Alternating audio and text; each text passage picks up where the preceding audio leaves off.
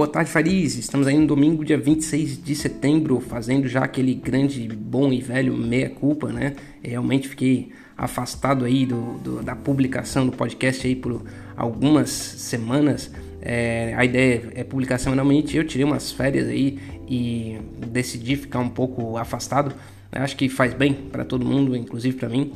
Mas é sempre bom também trocar ideia e compartilhar é, alguns pensamentos aí que podem ser interessantes ou não, né, para quem está buscando a independência financeira. Fazer aquele, né, aquele comentário bom e velho, né, para quem ainda não conhece lá o canal do YouTube, é Ivan Tonon, é só digitar no YouTube Ivan Tonon, acha lá conteúdo de investimento imobiliário que pode ajudar aí na sua perspectiva para a independência financeira. Bom, vou começar falando aí, né, da, da boa e velha bom e velho dilema né, a respeito do que, que é independência financeira. Eu acho que cada um realmente tem que ter a sua métrica, não é nem um pouco fácil, né? Vai desde o começo, né, desde pessoas é, que afirmam que é, quem tem né, uma renda é, passiva né, que cobre os seus gastos mensais é, já está independente financeiramente, né? Tem gente que acha que é até um pouco menos do que isso, né? Porque é, fica muito fácil daí repor, enfim, é, vai indo, né? Eu acho que é bom ter um, uma margem, né? Para reinvestimento todos os meses, né? Então, é, a minha métrica hoje, né? Isso já mudou ao longo do tempo, é, para se declarar assim é, com convicção, né, independente financeiramente, é que eu tenha né, uma renda né, de, de, ativos que não, é, que não estejam diretamente correlacionados com o meu tempo e com o meu trabalho, que cubram é, os meus custos de vida é, e ainda sobre né, 50%. Né, resumindo, eu cubra é, com a renda, né, com, com metade da renda é, de, de, de ativos é, eu, eu já consiga pagar os meus custos e a outra metade fica para reinvestimento. Né? Eu acho que isso é uma métrica bastante segura porque você vai estar tá, é, reinvestindo um percentual bastante representativo do que você precisa consumir é, todos os meses. Né? E isso faz com que é, via de regra, né, mesmo se você consuma pouco, então esteja investindo pouco, é, que você consiga firmar nessa posição em um, em um, horizonte de tempo razoavelmente curto, né, 10, 15 anos, você vai estar muito bem calçado é, para viver toda a sua vida, né, porque naturalmente investimento tem oscilações, né, você é, vai ter uma rentabilidade boa em um momento, ou ruim em outra, mas depois que você tem um, né, um uma grande quantidade de, de, capital investido, né, o patrimônio chegou a um patamar razoável, daí fica muito improvável é, que você é, não tenha uma renda que pague os seus custos de vida. Né? Então, e se você manter essa métrica, né, você pode, é, se quiser, né, ir subindo assim vagarosamente os seus custos de vida, se achar necessário. Essa é a minha métrica que eu estou usando no momento, pode ser que mude também, né? Mas enfim, é sempre bom ter alguma ideia de onde você quer chegar se você está buscando aí a independência financeira. Falando agora do, do, do factual, né? Como é que tá os investimentos, né? Acho que tá todo mundo aí de, de cabelo em pé, né? Quem entrou aí principalmente nessa nesse último nesse último ciclo de alta da, da bolsa, né? E, enfim, é, tá vendo toda a dinâmica de investimento no Brasil é, mudar muito. Né? Então a renda fixa agora é a nova estrela, é, a renda variável tá, tá na lona né? e ninguém sabe é, quando vai recuperar. É, os investimentos aí, a, a moeda do Brasil né, está né, muito desvalorizada. Né? A gente, eu, eu acredito que inclusive esteja assim é, depreciada num nível muito alto. Eu acho que eu acho que até assim agora fazer uns, exames aí de, de predição é meio complicado, mas eu, eu, eu, eu atribuo né, essa desconfiança né, ao, ao, Brasil porque a gente está numa crise institucional permanente. Né? Então ninguém acredita muito é, num país que é, não, não tem uma segurança, né? não tem uma, uma, segurança institucional, saber que o judiciário vai 100% funcionar, o legislativo funciona também, executivo se entende mais ou menos, né? muito não, né? porque a gente é um país subdesenvolvido ainda, né? mas é, que, que seja isso mais ou menos. E a gente a, é, vem né, vivendo essa crise institucional aí meio que desde 2015. Né, um, um, pequena, uma pequena folga ali no governo Temer que também não foi muito duradoura. Né? Depois veio o bom e velho Joesley Day lá, enfim, já causou uma grande comoção. Eu acho né, que se o Brasil conseguir ter um mínimo de previsibilidade, né, espera-se que com eleições essa previsibilidade retorne, né, pelo menos né, se as eleições forem, né, forem legítimas, tudo der certo, é, não importa quem seja o escolhido, né, se realmente for escolhido pela população e, e, essa, e esse novo escolhido é, tenha um grande apreço né, pela, pelas instituições, consiga dialogar, Congresso, Judiciário, sem fazer muita estripulia, eu acho que só isso já faria com que é, a gente tivesse um câmbio em níveis mais razoáveis, né, com relação ao, tamanho da economia e tudo mais, e também possivelmente aí um, um, uma pequena apreciação do, do, mercado de capitais. Enquanto isso não acontece, né, ninguém sabe se vai acontecer também, é realmente né, a, a renda fixa é, que é variável, né? Mas a renda fixa ali, principalmente se olhar com títulos que pagam juros real, juros reais, né? E, e, e mais a, a, né? a inflação é, tá, tá acabando realmente com, com a atratividade de outros investimentos. Porque eu acredito que o investimento imobiliário ainda está num patamar excelente. Bom, principalmente porque agora, né, antes estava, ele vinha subindo e até comecei a ficar assim, bom, será que em algum momento os preços não vão mais se justificar, né? Mas agora, a, né, essa inflação, essa, essa situação aí meio complicada, a, as pessoas estão com menos sede de, de, de comprar e a, o investimento imobiliário ainda está em patamares muito razoáveis. Eu vou confessar a principal métrica assim que eu gosto de utilizar assim, é escolher a melhor localização possível e ver se é possível comprar é, um imóvel, normalmente vai ser um apartamento, né, com até 50 mil dólares.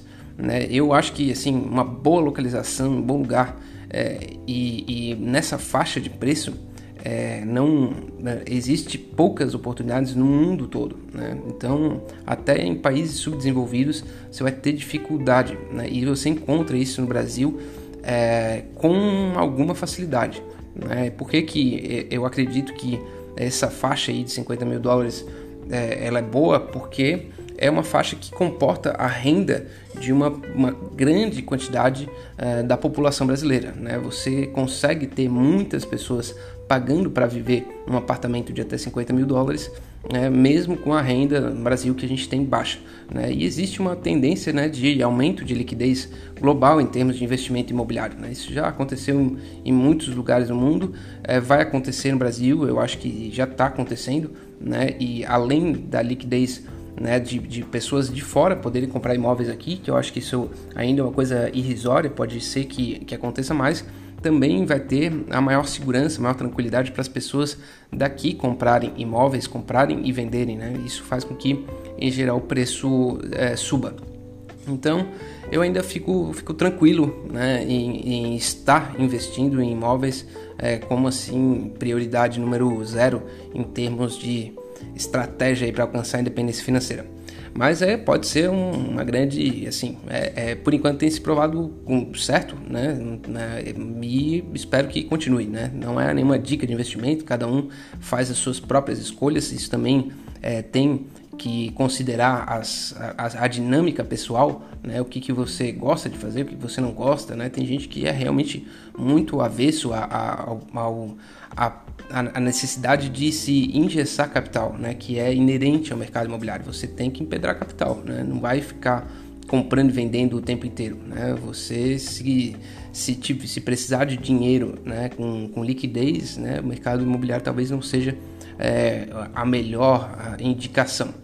Mas vamos em frente, né? Aí saindo desse tema, tema mais duro, né, da, da do investimento, né? Eu, eu considero assim e estou estudando, né? E acredito que a meditação é realmente algo cada vez mais necessário. Eu estou estudando, não sei se eu consigo meditar, mas o que eu tenho lido, né, com diversos autores é que essa essa dificuldade ela é inerente ao processo, né? Você precisa tentar perceber o ambiente, perceber a si mesmo, né? E progressivamente é, esvaziando sua mente. E isso tem uma série de efeitos comprovados cientificamente, né? De, de bem-estar é, mental, bem-estar físico.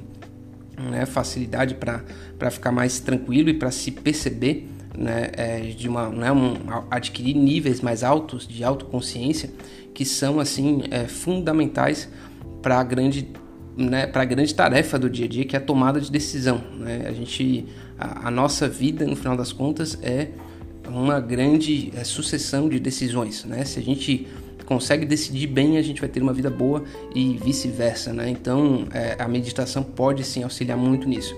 Eu, eu lembro né, de, de ter estudado, enfim, e, e, assistido bastante coisa do Ray Dalio, né? E me impressionou bastante o fato do, do Ray Dalio né, ser um grande incentivador é, da meditação, né? Para quem não conhece, de repente não conheça, né? O Ray Dalio é um grande é, investidor americano e que teve os seus momentos, né? Na verdade, ele teve um, um grande erro que ele tomou, acho que foi na década de 80, né? Ele já tinha adquirido um, um patamar bastante relevante e ele tinha uma tese, né, de, de conjuntura que ele foi muito vocal nessa, nessa tese, foi ao Congresso americano falar que né, a bolsa ia cair, que enfim, que os ativos iam acontecer isso e aquilo, e investiu fortemente nessa posição e ela não se realizou. Né? Então, é, é, eu acho muito interessante né, o, o, caso dele e a forma como ele mesmo lida né, com esse caso para é, fortalecer a humildade dele mesmo, né? Porque você tem que tomar decisões, tem que ser humilde, é, tem que tentar entender a realidade, é, mas não pode assim, né, tomar é, algumas premissas como necessariamente certas, né? E isso é um grande desafio, né? é um grande desafio, mas tenho certeza que é, a meditação, enfim, para conseguir é, entender essas coisas e depois, inclusive, refletir sobre os próprios erros, acho que tem um grande efeito. Ainda preciso exercitar muito isso para chegar num patamar aceitável, mas já posso dizer que sou é, um entusiasta né, da, da ideia. Bom, outra coisa que me chama bastante atenção é a questão né, da, da forma como a gente vai encarando a vida à medida que o tempo passa, né? Uma das coisas que eu percebo assim que são cada vez mais fortes é que o nível de, de exigência, né, o nível é, né, de, de, crítica fica cada vez maior à medida que o tempo vai passando.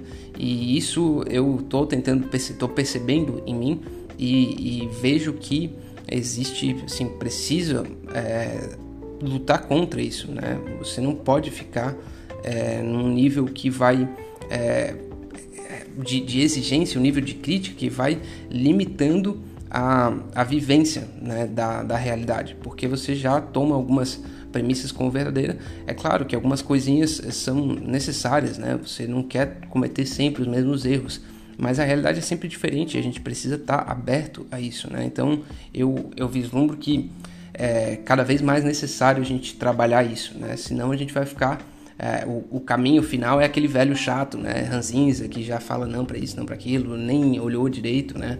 E essa é uma tendência mesmo, né? Eu acho que é uma tendência para a maioria dos seres humanos e tem que lutar contra essa tendência, né? Eu também não sei como, mas acho que é necessário para a gente, inclusive, ter uma vida melhor, uma vida mais tranquila, com, com mais aberturas, né, ao presente, ao, ao que está acontecendo no mundo. Bom, nessas férias aí que eu, que eu, que eu tive, né, fui é, visitar meu irmão na, na Europa e, enfim, deu uma, uma girada ali. É, e uma das coisas que eu percebi assim que com mais nitidez do que nunca, né, é a questão de que o país subdesenvolvido ele tem uma deficiência tecnológica, né? Essa deficiência tecnológica ela parte do, do princípio da, da, massa da população, né? A massa da população tem menos conhecimento, né? Acho que no Brasil a gente tem é, uma massa é, que possivelmente tem níveis altíssimos, né, de analfabetismo funcional. É, e daí, né, a gente, quando não tem tecnologia, quando não tem é, algo de ponta, você não tem margem, né? Porque você é, vai ter que operar, né, as coisas é, que que necessariamente é, são mais comoditizadas, né? Então elas operam com menos margem. Se você tem menos margem, você investe menos. Né? Então é por isso que é, as cidades, né, até o próprio campo, né, a, gente, a gente vê que tem um nível de defasagem é, muito grande. Né? Tudo que a gente usa praticamente aqui no Brasil né, ele tem um pouquinho menos de qualidade, né, um pouquinho menos de, de, de, de densidade, de consistência, de durabilidade, né, porque essas coisas são todas é, é, é vendidas e operadas com um nível de tecnologia que está um pouco defasado, né? E isso vai fazendo com que a gente tenha isso na esfera, tanto investimento na, na esfera pública quanto investimento na esfera privada, né? E realmente essa é algo para assim se ter em mente, né? A gente que está buscando independência financeira também tem que buscar, né? enquanto indivíduo a, a máxima né, tecnologia e investimento serve também para o indivíduo. Né? Então você tem que se atualizar o máximo possível, tentar achar uma área em que você consiga operar aí o mais próximo né, da, da excelência e depois é investir e reinvestir. Né? Essa é uma parte que às vezes a gente na classe média não está acostumado. Né? Esse negócio de entra dinheiro já começa a entrar as necessidades, né? começa a entrar as vontades, a, o relógio caro, enfim, o carro caro. É, é, é, esse é o automático. Né? E na verdade tem que ser o contrário. Né? Veio o dinheiro, o dinheiro já vai direto para o investimento, nem pensa né, nem pensa muito no que fazer, porque realmente o patamar de, de estrutura, né, tecnologia e investimento que a, o país precisa ter e que o indivíduo precisa ter é muito alto. Né? Eu, bom, passei ali por, por Munique, né? nem fiquei muito tempo, mas assim, é, é ali a sede né? Na, da BMW, enfim, é, outras indústrias da, da, tecnologia de ponta estão ali, né? Siemens e por aí vai. E, e, você percebe né, que aquela, toda aquela sociedade, toda aquela cidade é, está sentada num nível de, de investimento e infraestrutura que a gente não, não está, é, não conhece. Né? E, e, enfim, e quanto tempo demoraria para conhecer? Quanto tempo, quanto investimento demoraria para chegar lá? É muito, né? Essa também tem isso, né? É uma sociedade que está aí investindo, reinvestindo há, sei lá, 800 mil anos, né? A gente pega ali prédios né, de, de 1.200 né, que estão ali com a fachada e tudo mais, enfim. É, é, é, outra, é outra experiência, mas eu acho que resumindo, é pensar em investir e também é, operar cada vez com mais técnica e tecnologia. Né? Bom, por fim, né, o, a, assim, a frase mais filosófica aí do, do podcast de hoje fica nessa, nessa perspectiva de que a felicidade humana depende das expectativas muito mais do que das condições objetivas. É algo para a gente ter em mente sempre, né? Porque aquela coisa, você reclamar, reclama disso, reclama daquilo, é, é, é, você tem que parar e refletir e criticar suas próprias expectativas, né? Por que, que você está esperando determinada coisa? Né? E a gente pode ser feliz com muito pouco. Né? Acho que essa é uma das lógicas do Fire. É, eu acho que não é a, a propensão do indivíduo, o indivíduo quer assim meio que se for no automático, só quer mais, mas a gente pode refletir e, ir reduzindo né, a, essas expectativas para que, inclusive, né, você seja uh, mais feliz. Bom, fechando por aqui, é, acho que aí dica cultural, eu assisti, gostei muito da, do filme Killing Them Softly, é, nem vou tentar traduzir para português, mas vou botar aí o, o, o, título muito bom, achei muito interessante, faz, enfim, mistura um filme de máfia com uma crítica social, achei bacana.